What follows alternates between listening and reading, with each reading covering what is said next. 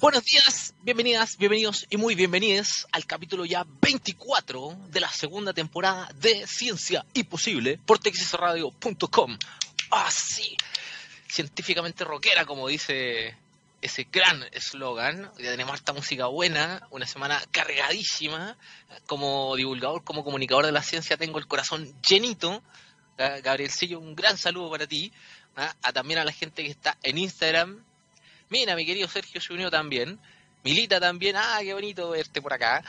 El fin de semana tuvimos una tremenda maratón de charlas de eh, de Astronomía y Ciencia a partir del CATA, del Departamento de Astronomía de la Universidad de Chile, de la misma Universidad de Chile, y entre las ocho personas que tuvimos, que hicimos eh, charlas ese fin de semana, la cantidad de reproducciones, ojo con esto, la cantidad de reproducciones que hemos tenido pasó las 176 mil.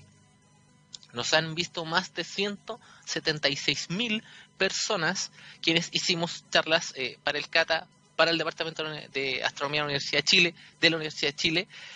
Así que estoy muy, muy contento. Eh, estuvimos la Tere Paneque de Fuera de órbita y yo representando la radio en esa maratón. Esperemos que más gente que estuvo ahí se, se nos una.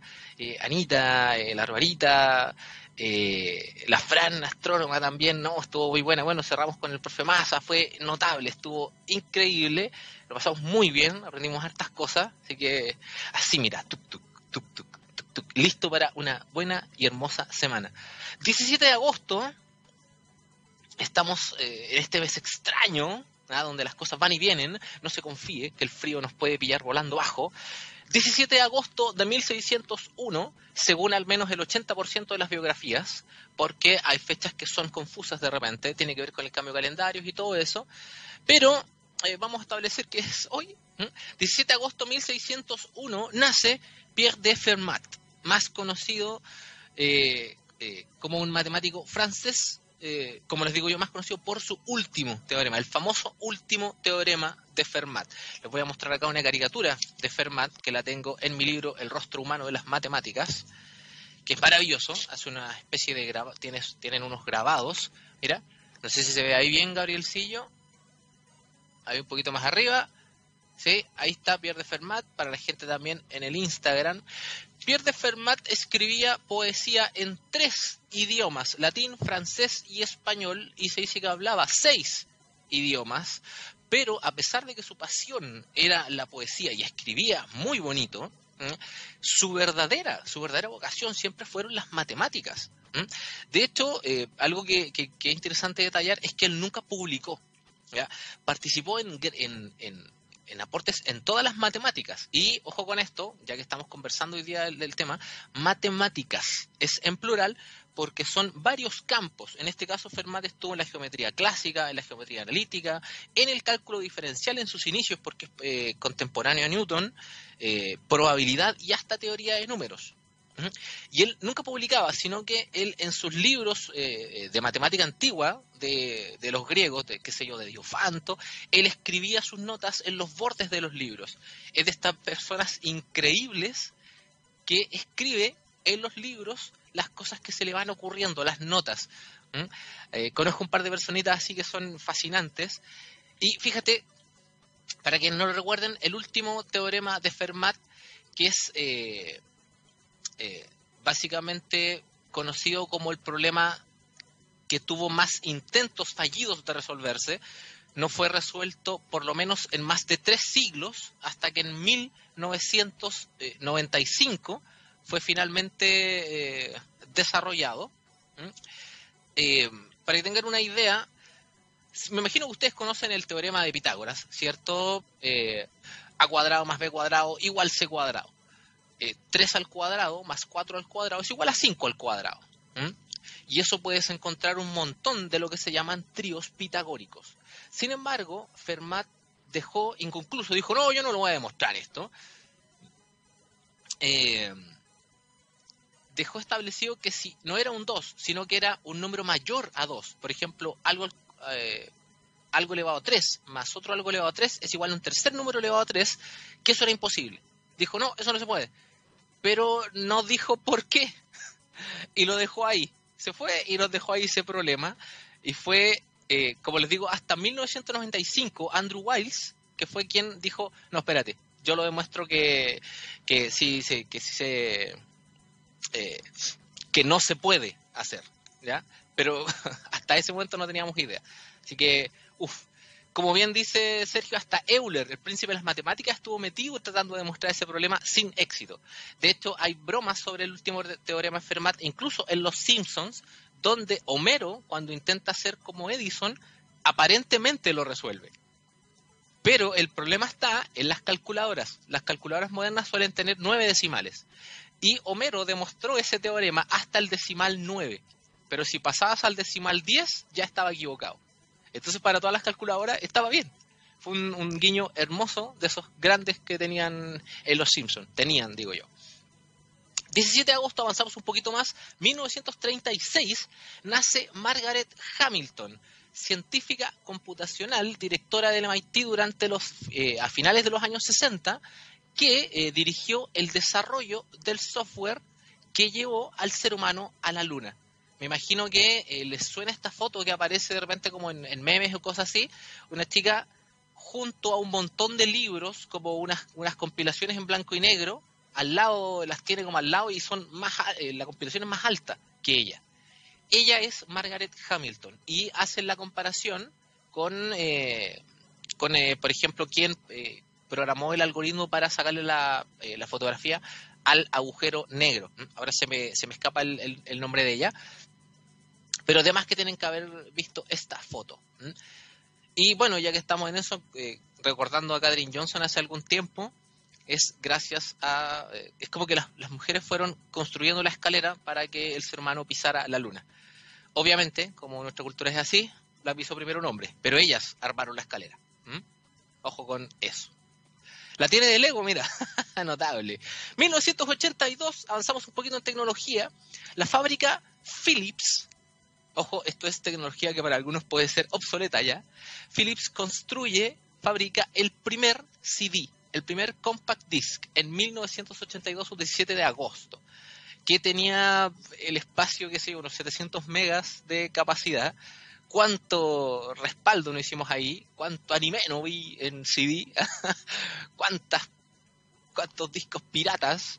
Katy Bowman, muchas gracias. No me podía acordar del, nombre, sabía que era con Bowman. Katy Bowman, eh, Catherine Bowman, Lumus Sandoval, muy bien, muchas gracias.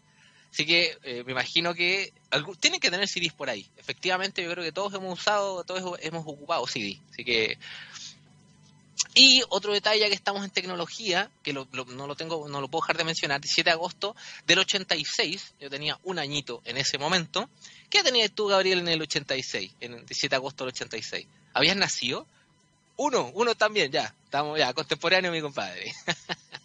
se estrena, ojo con este detalle, se estrena el corto Luxo Junior, la primera película de animación de Pixar ya que Pixar fue fundada efectivamente el año 86, después de haber sido una división de Lucasfilm, ¿ah? se convierte en un, en, un estudio en el 86, hacen este corto, búsquenlo, Luxo, con X, Luxo Junior, y es una historia sobre una lámpara pequeña, una lámpara chiquitita, que juegan arriba de pelotitas. Ese personaje se convirtió después en la mascota oficial del estudio Pixar y es la que podemos ver saltando al inicio de cada una de sus películas y aplastando la letra I. Búsquelo, son unos tres minutitos de corto en YouTube. Luxo Junior con X. Maravilloso eso. Y fíjense, la animación es increíble de ese corto y fue hecho en el año 86. No es nada trivial ese tipo de tecnología. ¿Cómo estás, Matías?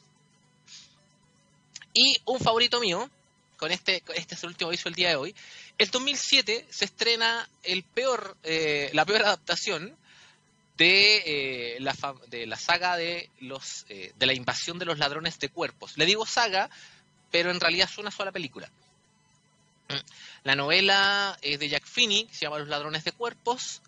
Se hizo una primera versión en 1956, que era sobre unas plantas que llegaban a la Tierra, esto era en blanco y negro, llegaban a la Tierra estas plantas capturaban a la gente, pero le creaban dobles. Entonces, al final, cuando tú veías a tu vecino, tu vecino podía ser un extraterrestre eh, eh, disfrazado, un, extraterrestre camuflado.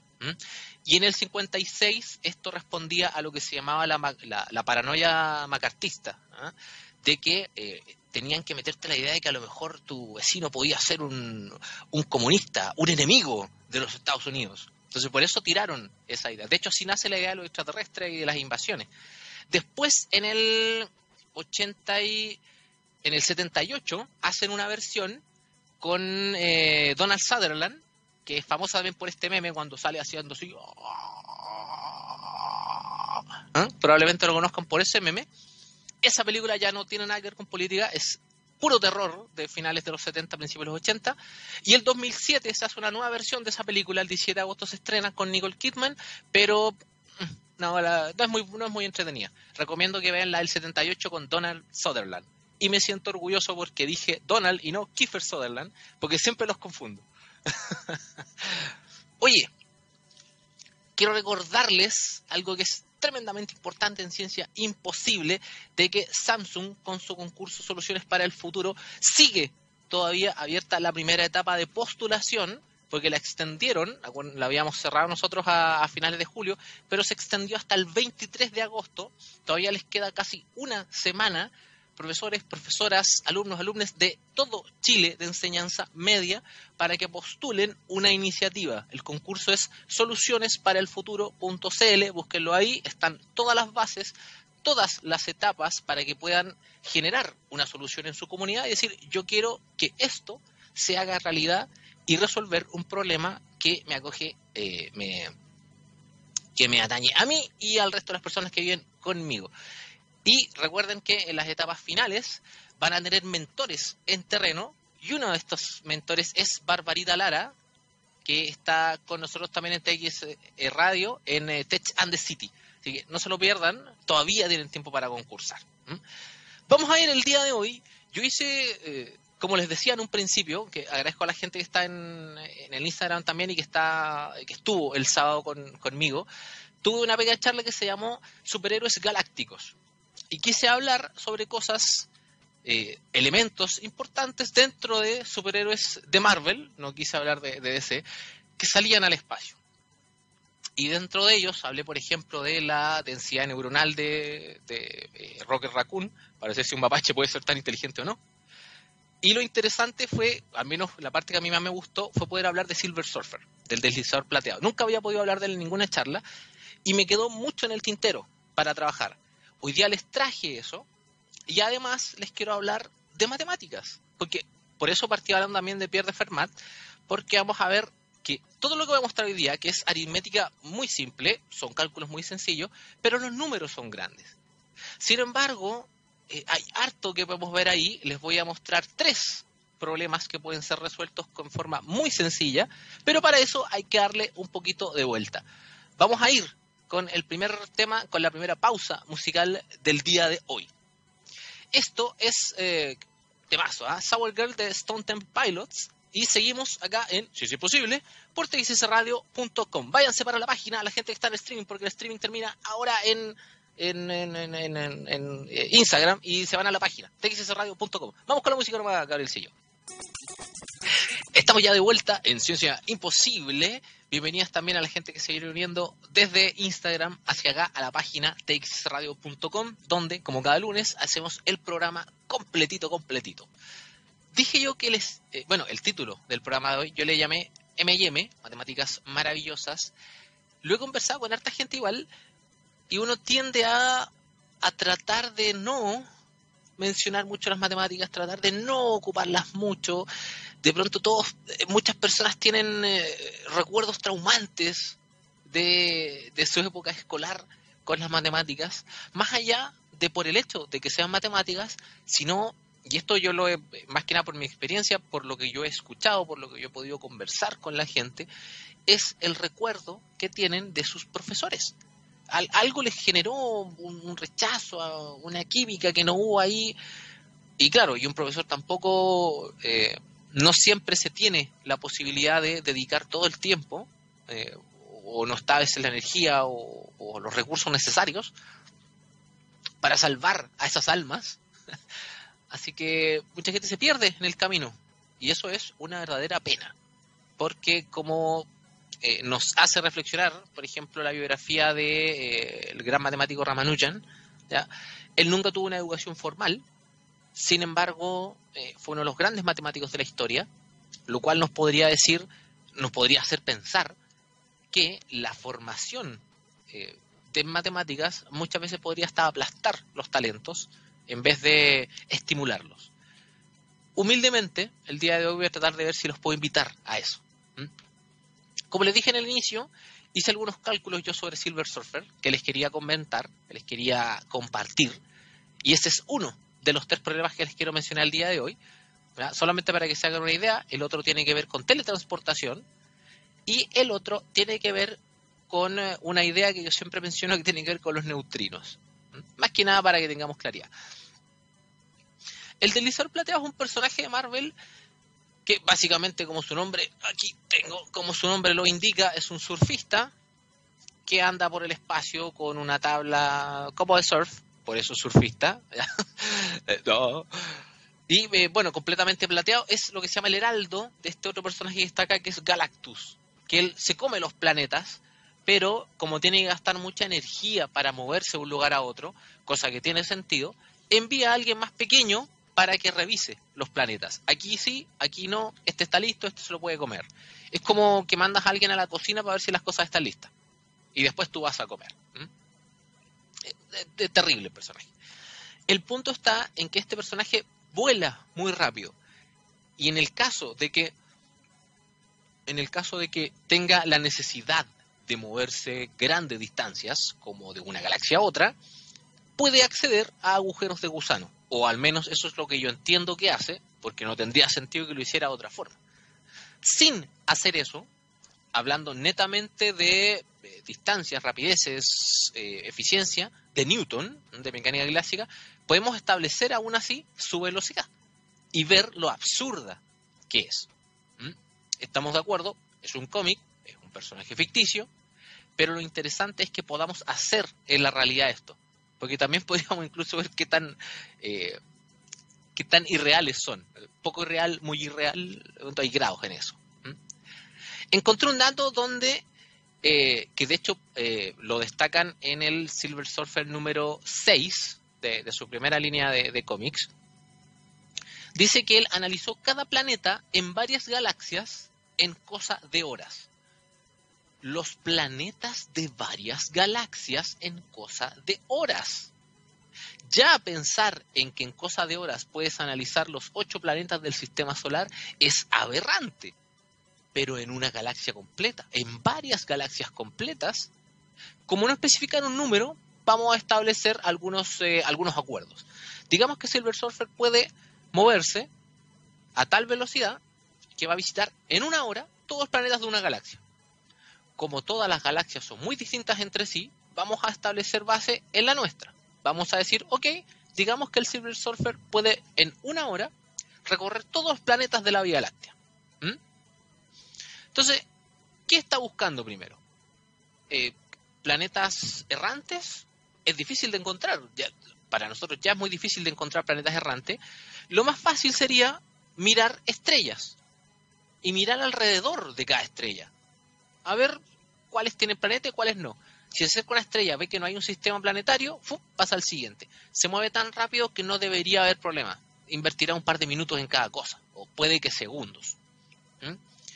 Entonces podríamos ir por ahí. ¿A qué distancia ahora está cada estrella?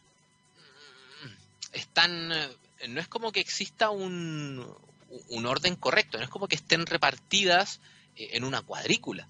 ¿ok?, las estrellas están eh, repartidas más o menos al azar. Nacen a partir de nebulosas que están repartidas por aquí, por allá. Están ordenadas solo por la gravedad. Sabemos que en la Vía Láctea hay unas 200 mil millones de estrellas. Tampoco es un número preciso, pero es un buen número para comenzar. Y de estas, al menos un 70% son enanas rojas. Pero no nos vamos a preocupar con el tipo de estrella. Vamos a asumir que se podría revisar al menos un planeta en cada estrella. O que al menos el Silver Surfer haga la visita a las estrellas. Quedémonos con eso. Va a visitar todas estas 200.000 estrellas en una hora. Entonces el cálculo ya se empieza a hacer un poquito más pequeño. quisiera yo saber una distancia promedio entre las estrellas para poder saber qué distancia recorre en una hora. ¿Sí? Pero las estrellas no están todas a la misma distancia. De hecho, y esto es un tema, y esto es un concepto que se llama densidad estelar, a medida que tú te acercas al centro de la galaxia, es de esperar que hayan más estrellas, porque hay una mayor concentración de gravedad. A medida que te alejas del centro galáctico, qué sé yo, a partir del más cercano que tenemos, que el brazo de Orión, hay menor densidad de estrellas. Algunos extremos, em, por ejemplo, en el vecindario del Sol, se podría decir que hay unas 0,02 estrellas por año luz cúbico. Pero cercano a, por ejemplo, un, en un clúster de estrellas, un, más del centro de la galaxia, algo mucho más denso, em, podrían haber hasta 10 estrellas por eh, año luz cúbico. Es una gama muy grande.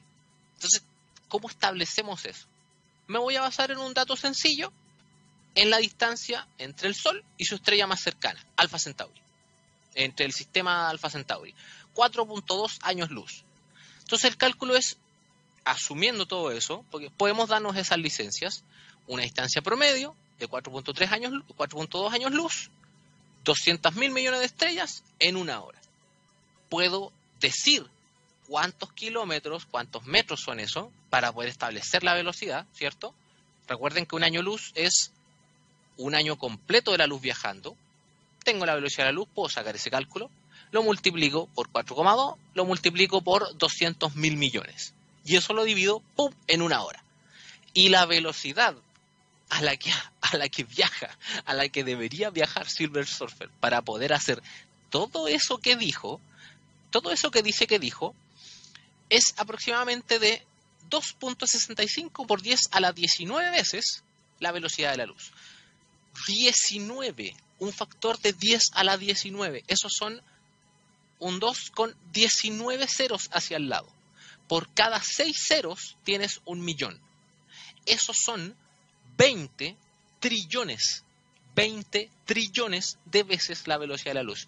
20 millones de millones de millones de veces la velocidad de la luz. Es mucho, es mucho y es un cálculo estimado. Si uno pudiera ser más específico, pudiera establecer de pronto eh, una trayectoria Silver Surfer a través de la galaxia, podría ser, sí, efectivamente, cambiar el número, pero el orden de magnitud no no tendría por qué variar demasiado, ya que estamos hablando de números grandes que se combinan entre sí. Lo importante ya en esta altura es la cantidad de ceros, más allá que sea un 2, un 8 o un 25. ¿Mm? Eso con Silver Surfer. Por lo tanto, como en este universo sabemos que debemos respetar las leyes de la física, como dije yo el sábado, cuidadito Wasowski con romper las leyes de la física, te estoy vigilando. Hay que eh, acceder a otras tecnologías. Y lo más probable es que Silver Surfer, el deslizador plateado, tenga la ventaja de poder eh, manejar agujeros de gusano a voluntad, abrir uno aquí y abrir otro allá para poder moverse. Quién sabe, sería bastante conveniente, a lo mejor la tabla le permite hacer eso, ¿no? Uh, vamos bien. Si se fijan, son datos numéricos solamente ni siquiera es una ecuación, ni siquiera es una fórmula, no es una integral triple, no es una ecuación diferencial, ¿no? Es solamente un set de multiplicaciones. Es aritmética simple. Solo que los números son grandes y no siempre son conocidos. Por eso hay que estimar algunas cosas. Hay que asumir, hay que tener criterios en este sentido. Vamos con otro problema. Ah, bueno, primero tengo que dar los agradecimientos correspondientes. Eh, este, este problema de, la estrella de Silver Surfer lo conversé con, lo pude conversar con dos personas, con Luis Rodríguez, que estuvo con, en Ciencia Imposible hace un par de semanas, ¿ah? eh, del podcast Quantum Astronomy, y también con el doctor, ahora, doctor José Utreras, que es eh, quien maneja lo que es Planeta Errante, arroba el Planeta Errante, gran Instagram de divulgación de astronomía. Si es que no la ha seguido, no sé qué está haciendo con su vida. Tiene que seguirlo. Vamos con el segundo problema y vamos a hacer una, un, un pequeño para que baje, ¿ya? Que tiene que ver con la teletransportación. Más allá de todos los problemas, porque ya conversamos sobre teletransportación práctica en esta temporada y deberíamos volver en algún momento, quiero hablar de la cantidad de información. Si pensamos solamente en información digital, si pensamos en que no podemos romper la barrera de la velocidad de la luz y que tenemos que escanear y codificar un cuerpo humano para poder enviar su información a la velocidad de la luz a otro lado de la galaxia y rearmarlo, veamos efectivamente cuánta información es esa. Y para eso deberíamos resolver algo que se llama, a lo que se le llaman los problemas de Fermi. Hemos hablado de Enrico Fermi, que eh, presentó esta famosa paradoja de que a pesar de que podría ser muy probable encontrar civilización extraterrestre, no hemos tenido contacto con ninguna, eh, los problemas muy extensos, muy grandes, con muchos números, que se pueden ir descomponiendo cada vez más, cada vez más, en problemas más chicos, en problemas más chicos, hasta que cada uno sea muy fácil de resolver, y después subimos, se le conoce como un problema de Fermi. La semana pasada conversamos sobre cómo hacer esto. Si recuerdan, hablamos sobre Descartes, hablamos sobre cómo hacer más fácil la comprensión de las cosas. Y sigue este método. Para teletransportar, primero necesito, para poder saber la cantidad de información, necesitaría tener una idea de cuántos átomos tiene un cuerpo humano. Parece un ejercicio, uh, ¿cómo calculo eso? Pues la verdad no debería ser tan complicado. Tratemos de asumir, o sea, de estimar algunas cosas, de tener algunos acuerdos. ¿Ya? Digamos que todo el cuerpo está hecho de agua para tener una facilidad.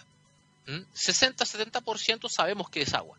Entonces podríamos establecer que el 60-70% está hecho de átomos de agua, de moléculas de agua, con lo cual tendríamos átomos conocidos. El resto del cuerpo va a seguir estando compuesto de átomos igual, pero van a ser otros. Entonces podría ser incluso más este número. Pero vamos a asumir que somos pura agua.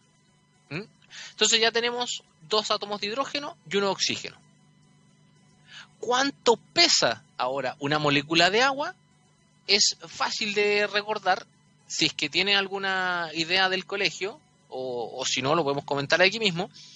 Recuerda que existe una medida que es el mol, que es una cantidad de átomos, un número de Avogadro de átomos. Si tú tomas una cantidad de átomos equivalente al número de Avogadro, eh, esa cantidad de átomos va a tener una masa equivalente al peso que sale en la tabla periódica. ¿Mm? Entonces tendríamos que, nosotros podemos saber cuánto pesa una molécula de agua en gramos. ¿Mm? Entonces, en un mol de agua tenemos, como les dije, un número de, de, moléculas y eso y ese mol pesaría 18 gramos, para hacerlo sencillo. Ahora deberíamos saber cuántas veces cabe eso en nuestro cuerpo. Vamos a asumir una masa promedio, digamos unos 70 kilogramos, para simplificarnos los cálculos. ¿Mm? Eso significa que es el número de abogados, es ese 18, cuántas veces en los 18 gramos, cuántas veces cabe en los 70 kilogramos, y esa cantidad de veces se multiplica por la cantidad de átomos que tiene un mol de agua. Y eso nos da una cantidad de seguimos subiendo números. 10 elevado a 28 átomos. A 28 átomos. Si recuerdan, yo les dije que 6 ceros es un millón. En 28 tenemos 4 veces 6 ceros y 4 más. O sea, estaríamos hablando de 10.000 cuatrillones de átomos. Millones de millones de millones de millones. Ya ni siquiera voy a hablar del número que va adelante porque lo que importa es el orden de magnitud, lo que importa es el tamaño de este número. 28 ceros. Es tremenda cantidad y es solamente una estimación. Si esta estimación usted la hace más compleja, por ejemplo, si usted es fanático de Full Metal Alchemist, recordará que existe una gran eh, un acuerdo más o menos entre el porcentaje de nuestro cuerpo que es elementos.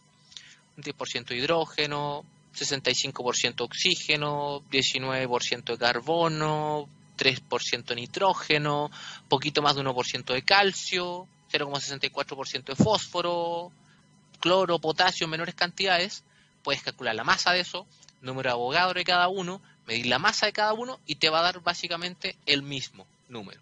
Puede que bases en un cero más o en un cero menos, pero estás en el orden de magnitud. Ahora bien, tenemos una idea más o menos de cuántas partículas, de cuántos átomos tiene el cuerpo humano. Burdamente voy a simplificar cada átomo a un bit, a una, o sea, perdón, a un byte de información. ¿Ya? Un 0 o un 1. Digo que es burdo porque un átomo tiene un montón de características que no pueden reducirse en algo tan binario como un 0 o un 1, pero para ejercicios prácticos es bastante bueno. Digamos que cada uno de estos átomos es o un 0 o un 1 de información. Convirtamos eso ahora a cuánta cantidad de información se requiere. Si usted saca la cuenta, yo hice acá el, cálculo, esto que está acá, por ejemplo, esto es un disco duro de 500 GB. ¿Mm? Me imagino que tiene que haber visto uno por ahí la cantidad de información para encerrar todos esos átomos son, uno, son 13.400 billones de estos discos. 13.400 billones de estos discos duros. Un barco entero de esta cuestión, ¿eh? probablemente más, para solamente cargar la información de un cuerpo humano. Y eso asumiendo burdamente que un átomo puede ser centrado en un 0 o un 1. ¡Pah! Eso sí es mucho. Pero son cálculos simples. Solamente hemos estado estimando y multiplicando. No hemos hecho, insisto, ninguna ecuación, no hemos hecho ninguna integral, no hemos hecho, eh, no sé, ni siquiera yo esperaba una ecuación diferencial. No, solamente estamos utilizando aritmética. El único que se está retorciendo aquí es Baldor. ¿Ah? Entonces, wow, voy a dejarles descansar unos, eh, unos minutitos porque vamos a ir a, una pequeña pausa musical y les voy a traer el cálculo final después de esto, ¿ya? Denle vuelta a lo que estamos viendo, ¿ya? Vayan dejándome preguntas también en el Instagram, arroba el profe Robbie, en caso de que alguna cosa no, no la hayan seguido. Lo hicimos bastante, creo yo, lentito, así que vamos a ir con Limbisky. Esto es eh, My Way. Y seguimos en eh, Ciencia Imposible por txsradio.com. Científicamente rockera. Ahora sí estamos de vuelta, temazo que estábamos ahí recordando un Gabrielcillo nuestras épocas escolares con Limbisky, que, no que, que Jon Snow que éramos, que no sabíamos nada de la vida. ¿ah? Ciencia imposible con el auspicio de Samsung y su concurso Soluciones para el Futuro. No se olviden de eso. Oye, hay un cálculo que les quiero mencionar un poquito de pasada, que obviamente no es mío este, sino que es eh, que más que nada por, un, poquito de, defensa del tecnicismo, por, el, matemático y el profesor de matemática interior. Cuando tú hablas de una ecuación, cuando tú mencionas una ecuación, es, es una expresión que posee igualdades, que posee una relación y que posee incógnitas que pueden resolverse dentro de los parámetros de la misma expresión. Pero, por ejemplo, una que, yo mismo he citado harto, que en, otros lugares se cita un montón, eh, el fin de semana se citó harto en, las charlas, la Tere lo, dijo un montón, que es la famosa ecuación de Drake, la que a principios de los años 60 eh, este investigador de la NASA quiso eh, proponer para establecer un número de civilizaciones posibles en la Vía Láctea y la probabilidad de encontrarlas. Tiene varios factores y la diferencia con los otros cálculos que yo he hecho es que es una probabilidad. Su resultado está entre 0 y 1. El número que te da la, famosa ecuación de Drake es un número real, digámoslo, no me refiero a real de real o ficticio, un número real en matemáticas, ¿ok?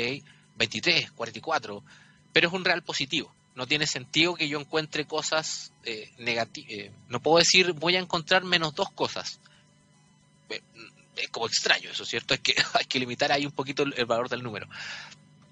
Sin embargo, la ecuación de Drake tiene muchos, muchos problemas, ya que varios términos de la ecuación de Drake son súper arbitrarios.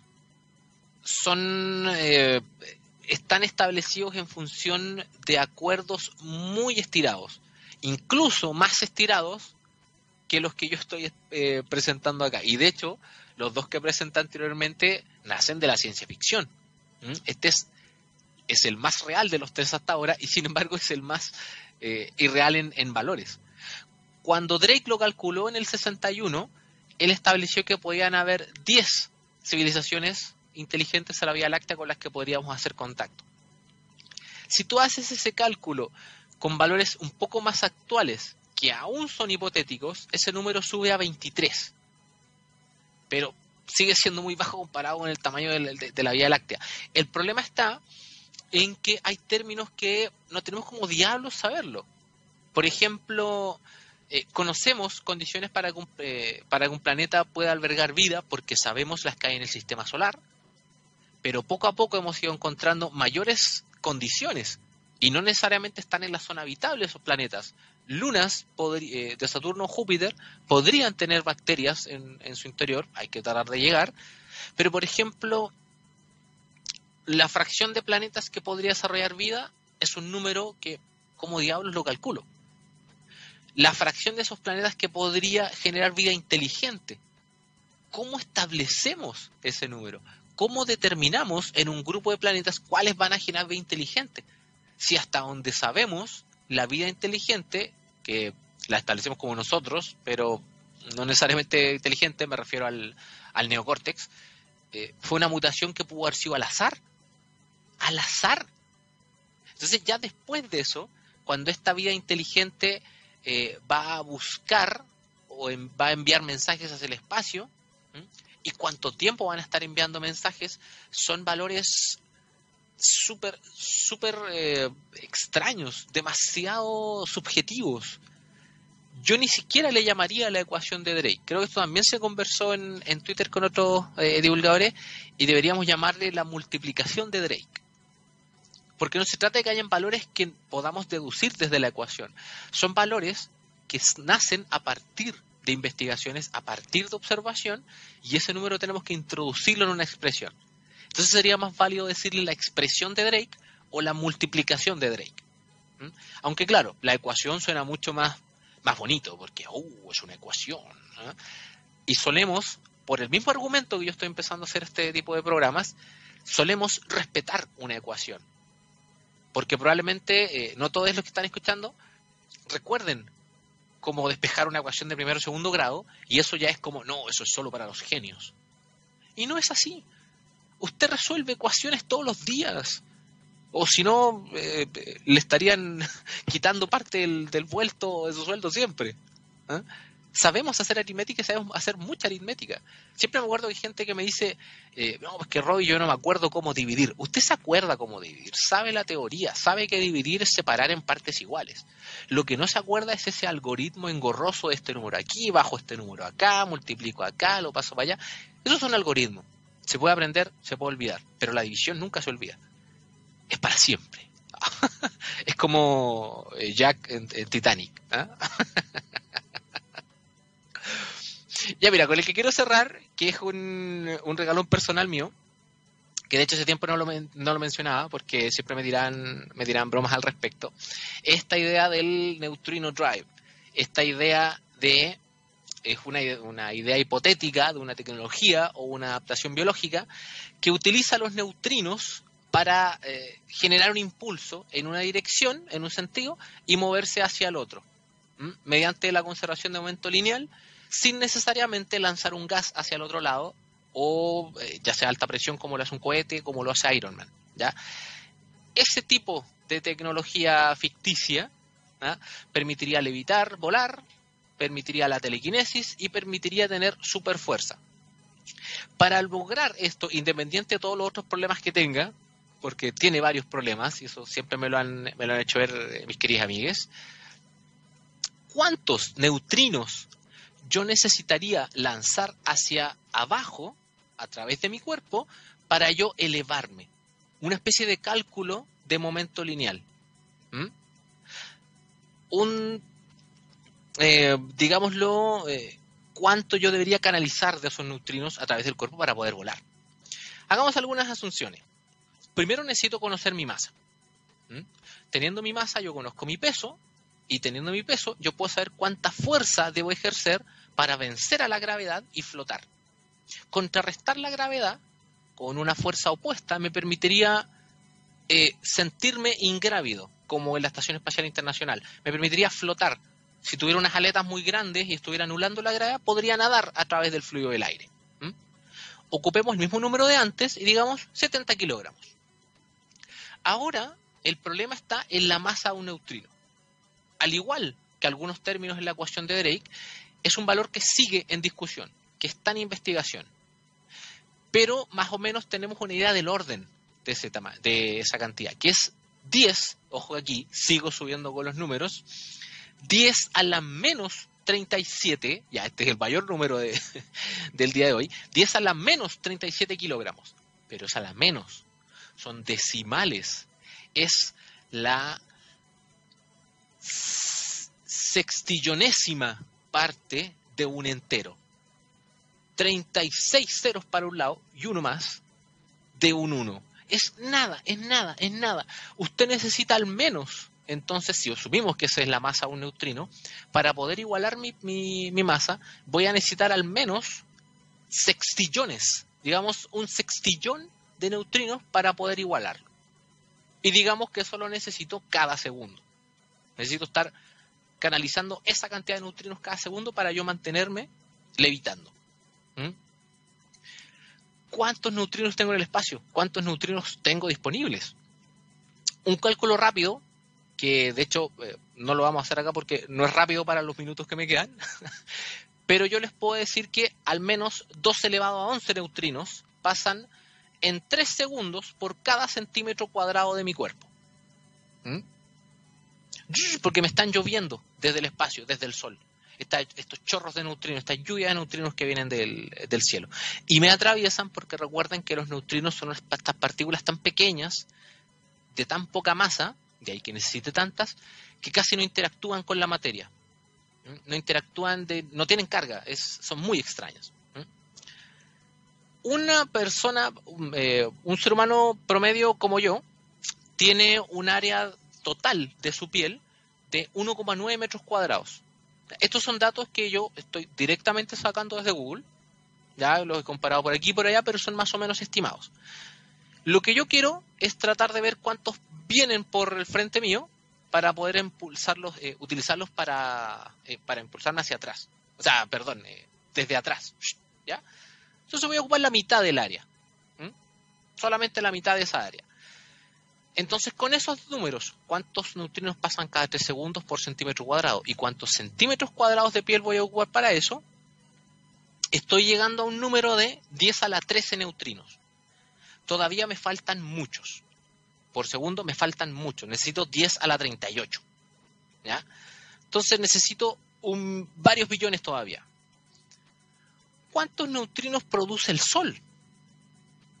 Gracias a investigaciones astronómicas modernas, sabemos que de los tres sabores de neutrinos que produce el Sol, por centímetro cuadrado de superficie, son al menos eh, 11.800 millones de neutrinos por centímetro cuadrado del Sol. Esos son números estimados.